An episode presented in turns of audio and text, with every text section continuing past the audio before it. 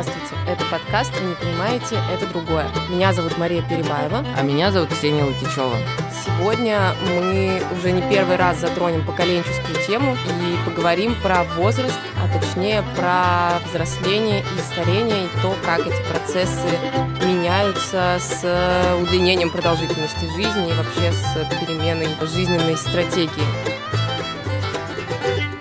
И, ну и вообще с глобальными изменениями в обществе и в мире. Я все еще бегаю, размахивая транспарантом Всемирная организация здравоохранения изменила возраст молодости, сдвинув э, его верхнюю границу до 44 лет, поэтому... У тебя есть еще несколько лет молодости. Да, я все, я все еще молода для Всемирной организации здравоохранения, это очень прикольно. Но, тем не менее, а, несмотря на то, что общество сильно двинулось вперед, и в смысле, как ты уже сказала, и продолжительности жизни, изменения каких-то жизненных паттернов. Часть большая часть нашего общества все еще живет немножечко прошлыми стереотипами, что, в общем-то, вполне естественно, потому что по щелчку пальцев... Ну, социум всегда инертен. Да, всегда не изменится. Поэтому люди боятся взрослеть или хотят взрослеть, наоборот, как можно скорее. И люди очень сильно боятся стареть. И мы с Машей как раз-таки представляем опять. Поэтому мы и затрагиваем да. поколенческую тему. Обе стороны, потому что Мария Леонидовна у нас взрослеет с каждым годом все неуклонней а Ксения Марселевна у нас благополучным образом стареет. У меня есть объявление. Предыдущий выпуск подкаста я записывала 24-летний, а сейчас мне уже 25. Катастрофа Юбилей. близка. Четверть века, Мария Леонидовна. Да, да, да, да, четверть века. Вот эти вот определения меня очень пугают. И я понимаю, что это, ну, 25 лет это не возраст, но это нормальный возраст. Но мне очень страшно, потому что я уже не могу списывать что-то, что у меня что-то не получилось, или я чего-то еще не сделала, я не могу списывать списывать это на то, что я еще маленькая. Все. То есть в 24 ты была маленькая, а в 25 ты уже не маленькая. Вот, да, понимаешь, даже если разница в две недели, 25 это уже такая серьезная цифра, круглая, главное. Ты вот рассказываешь про 24, типа, что теперь тебе 25, и я вспомнила вдруг, мне пришло в голову. Очень часто взрослые женщины и мужчины тоже кокетничая говорят, мне 18, все еще 18. И я всегда говорила, когда вот хотелось так пошутить или, или что-то вроде вот своего внутреннего возрастного ощущения всегда говорила число 24. Почему? Потому что 18 мозгов-то еще нет. И жизненного опыта, ну, немножечко кот поплакал вот совсем чуть-чуть, и вот там эти две слезочки это жизненный опыт. А в 24 ты уже взрослый человек, но при этом все еще молод, бодр, и вся жизнь у тебя впереди. Мне кажется, в 25, в общем-то, ничего не меняется. Ну, на самом деле, да, на самом деле мне нравится мой возраст, в каком-то смысле я чувствую себя моложе, чем в 17-18, потому что тогда я была загружена загружена там тем, что нужно поступить в университет, нужно уехать в другой город, нужно разобраться, где твоя остановка, чтобы доехать до этого университета. У меня постоянно очень были проблемы, проблемы, и я да. очень удивляюсь, когда говорят там, ах, беззаботные годы, они ни хрена не были беззаботными, и насколько я помню, для моих друзей они тоже не были беззаботными. Сейчас я куда беззаботнее, потому что я гораздо независимее, и жизнь моя попроще, чем в 18. Мне очень нравится мой возраст, честно говоря. Мои прекрасные 40 все еще. Чем он мне нравится? Пожалуйста, пожалуй, в первую очередь внутренней свободой. Я все еще ого-го, но я уже ни хрена никому ничего не должна. Ну, то есть все, я выросла и освободилась в каком-то смысле. Я вырастила сына, я... Посадила дерево. Посадила дерево, да. Дом еще не построила, но это у меня в планах. И, ну, как-то так и общество уже отстает от меня со своими ожиданиями. И то, что я рано родила, конечно, меня избавило от, вопро...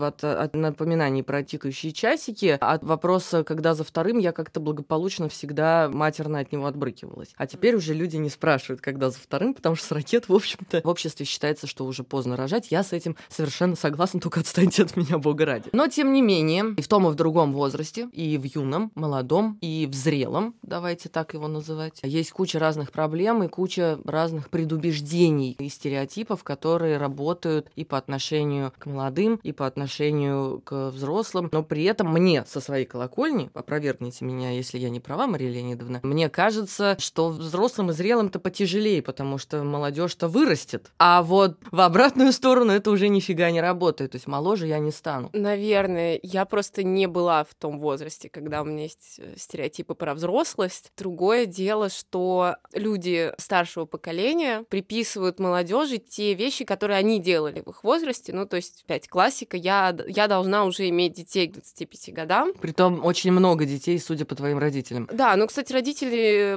никогда на меня в этом плане не давили. Они самореализовались, им не надо от меня внуков. Ну, такая вот какое-то такое мнение, что возраст у тебя уже ого-го, уже пора рожать. Наверное, да, если бы мне говорили, были стереотипы из разряда, что, не знаю, пора уже как-то скромнее одеваться, для меня это было бы более болезненно. А моя мама перестала приставать ко мне со скромнее одеваться, но было. Притом, блин, если вспомнить прям вот дословно, она все переживала, что там тебе 35 лет, ну там 37 лет, вот когда я была еще э, юнее и свежее, чем сейчас, а ты все еще там бегаешь как девчонка в своих джинсиках и футболках, тряжешься как-то странно, татуировки еще зачем-то делаешь, люди в Африке, дети в Африке голодают, пенсионеры в России голодают, а ты, значит, вот это все. Почему бы тебе не остепениться и не начать носить? Я не говорю юбки, дочка, говорила мне мама. А можно носить красивые, изящные, женственные, брючные костюмы нежных цветов. Например, мне очень нравится персиковый, говорила мама. Я представляю тебя в персиковом костюме, и у меня сразу таком а на глаза да.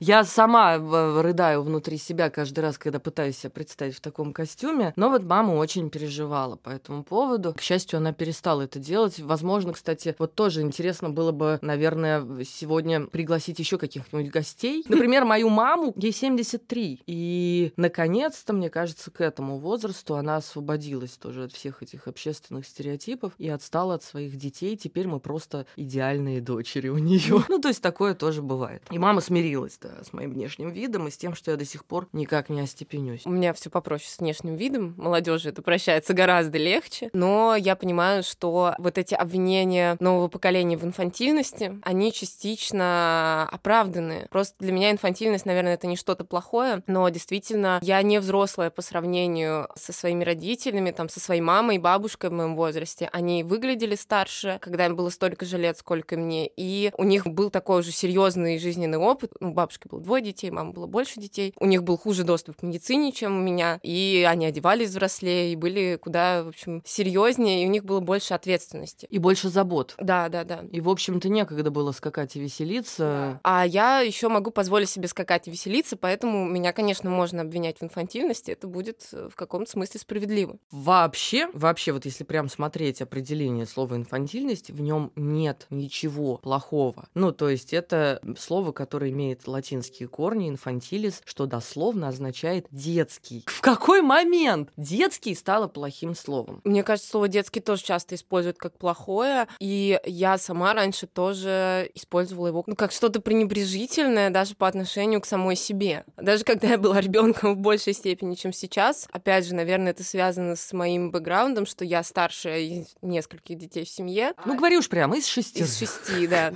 Так получилось, что я всегда общалась со взрослыми, я была в компании взрослых, и мне казалось, что взрослой быть очень классно, и что это правильно, и то, что мне говорят, о, какая девочка, ну, там, я рано научилась говорить, я там рассуждала какими-то длинными монологами, и взрослые удивлялись, гладили меня по головке и говорили, ну, надо же говорить совсем как взрослая. И для меня это было ценностью. И мне казалось, что нужно как можно скорее повзрослеть, что не нужно вести себя как ребенок, нужно быть ответственной. Короче, для меня взросление было ценностью в детстве. Не потому, что я получу какие-то возможности, а потому, что вот взрослым быть круто, что это, это комплимент. Для меня взросление тоже было очень большой ценностью, но именно из-за тех привилегий, которые дает взрослость, принимать самостоятельно решения и нести ответственность за свою жизнь. Мои родители, ну, моя мама в частности, были очень, очень заботливыми. Мама была очень заботливой. И гиперопекающей, следящей, контролирующей. И мне, как и многим подросткам, хотелось вырваться из-под этого всего скорее. И единственный способ сделать это было вырасти и выйти замуж. И, соответственно, я очень стремилась как можно скорее повзрослеть. А кроме того, я же еще и работала с 15 лет э, на телеке, и мне хотелось скорее в кадр, а для того, чтобы меня пустили в кадр вне моей, э, значит, вот этой вот там подростковой передачки, а в кадр в новости, мне нужно было скорее избавиться от детского лица. Я должна была выглядеть более солидно, потому что городские новости из уст 15-летней девчонки — это что-то, ну, не очень. Тебе просто нужно было надеть персиковый костюм. Возможно, Сразу стало бы солиднее. Да, но вот это вот как бы лицо в виде младенческой чудесной попки, извините за ужасное сравнение, оно бы все равно меня, конечно, спалило. Как и сейчас, несмотря на то, что я ношу все еще джинсы, футболки, веселые свитерочки, лицо меня палит. Ну, то есть я никогда уже не сойду за свою в там, компании куда более молодых людей, потому что на лице душе весь груз, все тяготы прожитых лет. Написано. Я ужасно спешила взрослеть, торжественно сбежала из дома, в смысле, ну, покинула его в 19 лет, но все еще не считала себя взрослой. И, в общем-то, положа руку на сердце, я начала себя считать взрослой совсем недавно. Яснее и ярче всего я это почувствовала, когда мы с друзьями приехали в Калининград и пришли обедать в греческий ресторан, а он такой прямо красивый, нарядный, пафосный, такой прямо видно, какой он дорогой. И я почувствовала себя на месте Камиля из фильма «О чем говорят мужчины». Заходя угу. туда, я вот застеснялась, что меня сейчас прогонят, и ну, подошла к столу, где уже сидели друзья, и говорю, вот чувствую себя как Камиль Ларин, и хочется сказать официанту, который там мимо пробегал, дяденька, мне 40 лет, и такая, мне же уже реально 40. Ну, то есть, да, я имею полное право находиться в этом рестике, и, пожалуй, вот, я начала признавать себя взрослой совсем недавно, а так, да, у меня какая-то не бьющаяся внутри меня история, когда я смотрю в зеркало, такая, господи, неужели это я правда, что ли? Потому что внутри мне все еще 24. Теперь я младше тебя, короче, Маша. Мне кажется, нам нужна лирика и Давай. маленькое обращение к истории. Давай. Ты говорила про то, что с годами тебя попускают, потому что ты выполняешь какой-то свой долг перед обществом, и ты уже никому ничего не должна. Или не выполнила долг перед обществом, но уже поздно его да, выполнять. Да, да. Общество, ну, ну хрен с тобой. От тебя отстают. Да. И есть такое пренебрежительное, ну не знаю, не пренебрежительное, такое ироничное выражение женщина бальзаковского возраста. Задумайтесь, наши слушатели, сколько лет женщине бальзаковского возраста. Я забыла. 30? 30. Офигеть. У Бальзака есть роман, э, который называется «30-летняя женщина». На самом деле, то, что сейчас э, женщинами бальзаковского возраста называют скорее женщин там 40-45, это логично, потому что во времена Бальзака 30-летняя женщина — это женщина, у которой подросли дети, у нее освободилось время, и она осматривается вокруг, понимает, что она все еще хороша, и, как правило, заводит себе любовника. Ну вот в этой в французской всей истории, по крайней мере, во французских романах 19 века все происходит так. И я очень хочу зачитать кусочек вы сейчас будете плакать. Да? А, да, потому что роман «30-летняя женщина» сейчас читается как что-то очень дикое. Ну, начнем с того, что завязка основной интриги происходит, когда вот эта пожившая, значит, уставшая 30-летняя женщина... А, я уже плачу! Встречает молодого, свежего 30-летнего дипломата. На этом месте я такая... Типа, они ровесники, но вот... Но он, да, молод и хорош. Но он молод и хорош. И послушайте, как описывает это Бальзак. В женщине 30 лет есть что-то неотразимо привлекательное для человека молодого. Напомним, ему тоже 30. Нет ничего естественнее, нет ничего прочнее, нет ничего предустановленнее, чем глубокая привязанность, возникающая между женщиной типа маркизы де Глемон и мужчиной типа Ван Денеса. Сколько таких примеров находим мы в свете? В самом деле, юная девушка полна иллюзий, она так неопытна, и в ее любви большую роль играет голос инстинкта. Поэтому победа над ней вряд ли польстит молодому дипломату. Женщины же идут на огромные жертвы обдуманно. Первая, то есть девушка, увлечена любопытством, соблазнами, чуждыми любви, другая сознательно подчиняется чувству. Одна поддается, другая выбирает. Закончим на этом. Но там еще долго сравниваются юная девушка и зрелая 30-летняя женщина в пользу последней. А Бальзак в свое время считался прорывным в этом плане, что, в общем, он открыл, что взрослая женщина тоже может быть ого-го. Но сейчас это звучит мнением. Очень дико. Это очень дико звучит, и прям, возможно, отдельная тема, может быть, и сейчас можно как-то вскользь это обсудить. До сих пор, ну, 19 век миновал капец как давно, прямо угу. скажем, но до сих пор мужчина в 30 лет прям, ну, ладно, давайте 40, потому что все таки да, сдвинулись у нас угу. рамки, я сейчас вот как раз женщина бальзакского возраста, допустим. Женщина в 40 уже такая, ну, как бы потрепанная жизнью, а мужчина в 40 уже еще ого-го, прямо вот он, как Карлосон, в полном расцвете сил и лет обычно всего, как это было в Карлосоне, меру упитанный, в полном расцвете сил и лет. Солидный дисбаланс во всем этом, несмотря на то, что бальзаковские времена давно миновали. Да. И к, ко внешнему виду женщин предъявляется гораздо больше требований, но это отдельная песня «Матом на ночь». Мы как-нибудь ее вам споем. Но мне кажется, что цифра 30, она уже не означает то, что означало времена Бальзака, но есть какой-то отдельный страх 30-летия. У меня есть знакомые, которые боялись этого этого числа, и даже был такой страх, что вот если я не выйду замуж до 30, то потом все, вообще, кранты, никогда ничего не будет в моей жизни. Хотя это никак ничем не обусловлено. Я глубоко убеждена, что у каждого человека есть такие знакомые, и более того, каждый человек, кто уже преодолел рубеж 30-летия, немножечко на, накануне этого 30-летия переживал, и это находит постоянно мельком, но тем не менее отражение в культуре. Я сейчас вспомнила один из своих любимых фильмов, самых любимых, «Джулия и Джулия. Готовим счастье по рецепту».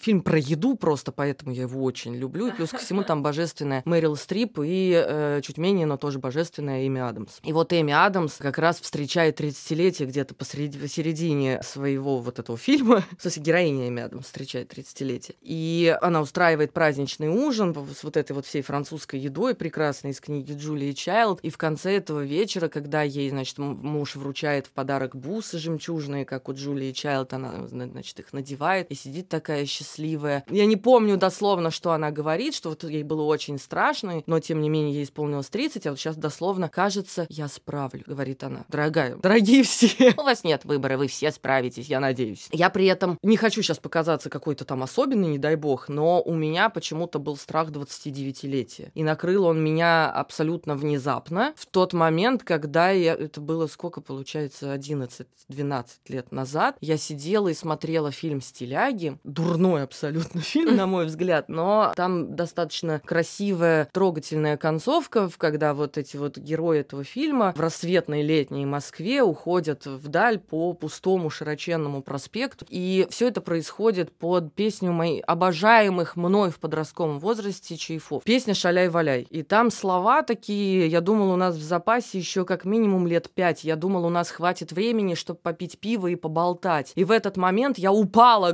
просто лицом в стол и давай рыдать, потому что вдруг я поняла, что у меня нет в запасе этих пяти лет. Вообще нисколько нет. Я, господи, как я плакал, как я грустила несколько месяцев потом. То есть прям меня дико крыло. Но теперь я понимаю, с чем это было связано. Почему я решила, что у меня нет больше в запасе этих лет. Все дело в том, что я нечаянно рано родила. Ну как, это не было запланировано. В 20 лет у меня появился сын э, из тех детей, для которых сейчас есть особенный термин high need child, ребенок с высокими потребностями. И вот это все тусовое время, которым ты, Маша, сейчас наслаждаешься. Вообще по полной.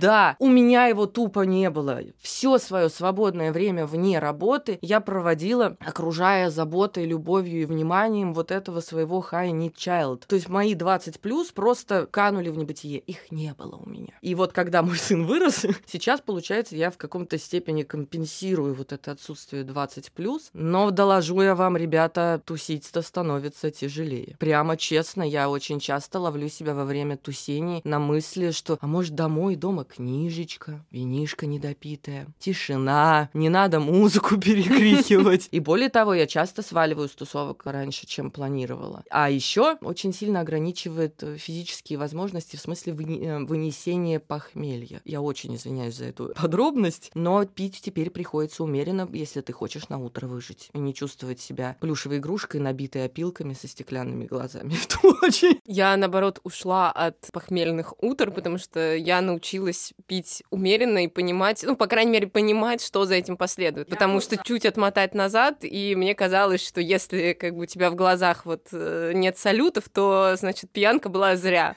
Вот, поэтому я напивалась вот до упора, и с утра у меня всегда была квадратная голова. Я уже, честно говоря, не помню, когда у меня в последний раз было похмелье, да. Это, это прекрасное ощущение, когда у тебя нет похмелья. В этом тоже есть прелесть взрослого возраста, когда ты умеешь соразмерять, так сказать, свои возможности. Почему люди так сильно боятся этой цифры? Мне кажется, то есть я сейчас скажу, потом ты мне скажешь свою гипотезу, потому что в нашем обществе культивируется мысль молодым быть хорошо, старым быть плохо. Притом не просто плохо, а как будто бы ты еще в этом виноват, в том, что ты состарился, как будто у человека есть выбор. А это ужасно напрягает, и особенно, кстати, это относится к женщинам, я обращала внимание. Мужчины все говорят, о, он так красиво постарел, женщина, что же она за собой-то не следит? Да, есть такое. Меня вообще волнует эта тема репрезентации пожилого возраста. Я не знаю, кстати, мне кажется, что с э, пенсионерами из первого мира, возможно, все попроще, чем у нас, потому что они действительно путешествуют, они могут э, вполне себе неплохо выглядеть, у них есть какие-то возможности. У них есть классное здравоохранение. Да, они, они не посвящают свою жизнь а, там сидению с внуками. В общем, их, их жизнь не заканчивается после выхода на пенсию. Ну и вообще вопрос выживания там чаще всего не стоит, учитывая нормальный размер пенсии. Да, я сейчас не буду говорить много про то, что у нас социальная проблема огромная с тем, что у нас нищие пенсионеры, и... но у нас пенсионеры действительно выглядят плохо. Люди, которые стары сейчас, это люди, которые в советское время там работали на заводе от звонка до звонка, у них не было времени на себя, у них не было времени на свое здоровье, они начинают им заниматься только на пенсии, когда уже все довольно запущено.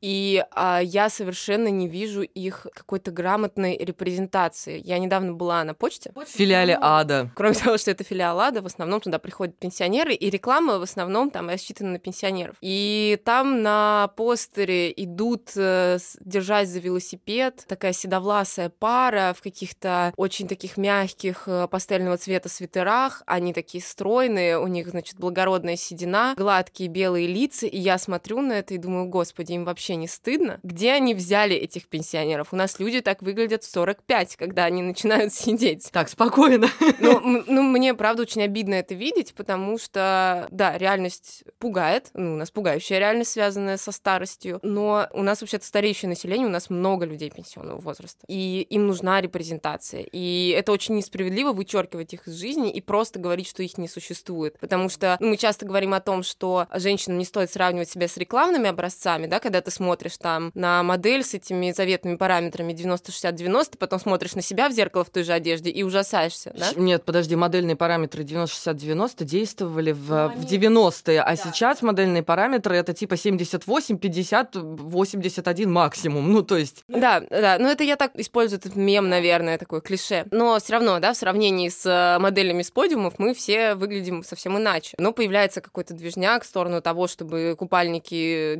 демонстрировались на настоящих женщинах, ну, на женщинах, которые выглядят как обычные женщины. Эта движуха есть, а то, чтобы какие-то товары, услуги для людей пожилого возраста рекламировали люди, похожие на людей пожилого возраста России, этого у нас просто нет. Я знаю, что есть какие-то модельные агентства, которые как раз... Олдушка, самое да, известное. Да, да. Но как бы там очень красивые пенсионеры, на них приятно смотреть, но они, они тоже не, мало они абсолютно не похожи да, на тех э, там бабушек, которых я вижу у подъезда. Собственно, происходит так же, как и со всей остальной частью общества. Ты говоришь о репрезентации пожилых. Вообще-то нам, ну, мне кажется, у нас проблема с репрезентацией всего. У нас даже, если вспомнить вот эту вот нашумевшую компанию Рибок с Залиной. С Залиной, да, и прочими людьми. Во-первых, у нас они все равно плюс-минус вписывались в конвенциональную все героини, в конвенциональную да. красоту, стандарты, все героини этой компании. А во-вторых, окей, вы молодцы. Вы сделали дерзкую, смелую компанию, в которой показали нескольких реально настоящих женщин. Но теперь давайте мы зайдем в магазин Рибок и найдем там штаны больше, чем размер XL. Мы сейчас уйдем очень далеко, мне кажется, в эту тему. Мы сейчас не об этом говорим, а о взрослении и старении. Для того, чтобы э, русская женщина пошла в спортзал заниматься спортом и в, в, в лосинах Рибок, ей нужно похудеть для этого сначала. С репрезентацией у нас, в принципе, везде проблемы, и с пожилыми тоже. И да, чаще всего в пожилых моделей берут женщин и мужчин особенного типа старения, такого сухонького. Ну, то есть вот просто благородные морщинки, благородная седина,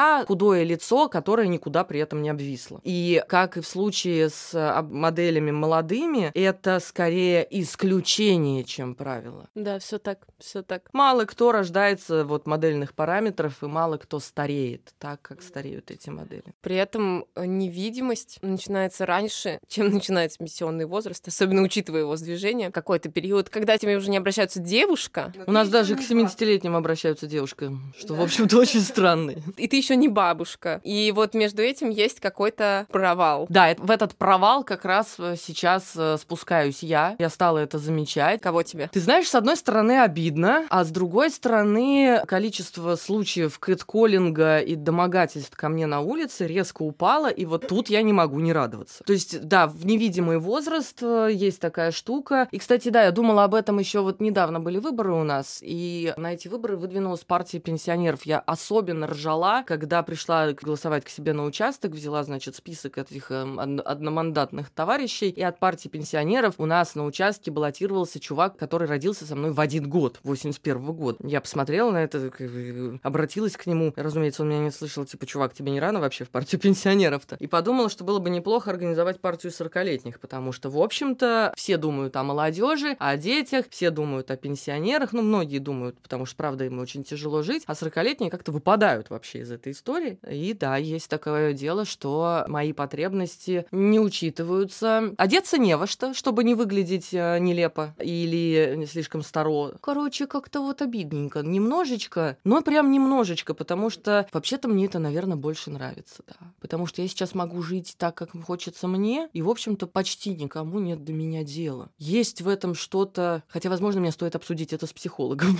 Но в этом определенно есть что-то успокаивающее, а меня успокаивает то, что то, что я говорю про пенсионеров сейчас, когда я подойду к этому возрасту, что-то изменится, и когда я подойду к вот этому невидимому возрасту 40 лет, будет через 15 лет, я думаю, что поменяется много что, и мне интересно, как будет стареть мое инфантильное поколение, которое к 30 только-только определилось, кем оно будет, когда вырастет, вот что будет, когда мы вырастем. Мне любопытно. А, да, мне тоже любопытно, что будет через 15 лет, мне будет уже 55, и я вплотную приближусь к новому пенсионному возрасту. Я все время забываю, во сколько же я должна выйти на пенсию, сколько мне лет работать осталось, 20 или 23. Каждый раз гуглю и каждый раз забываю по новой. Было бы очень, конечно, хорошо, чтобы 15 лет — это достаточно большой период времени, чтобы к этому времени как можно больше от людей отстали и не требовали от них соответствия каким-то стандартам, стереотипам того, как должны выглядеть и должны вести себя люди в определенном возрасте. Как хотим, так и выглядим.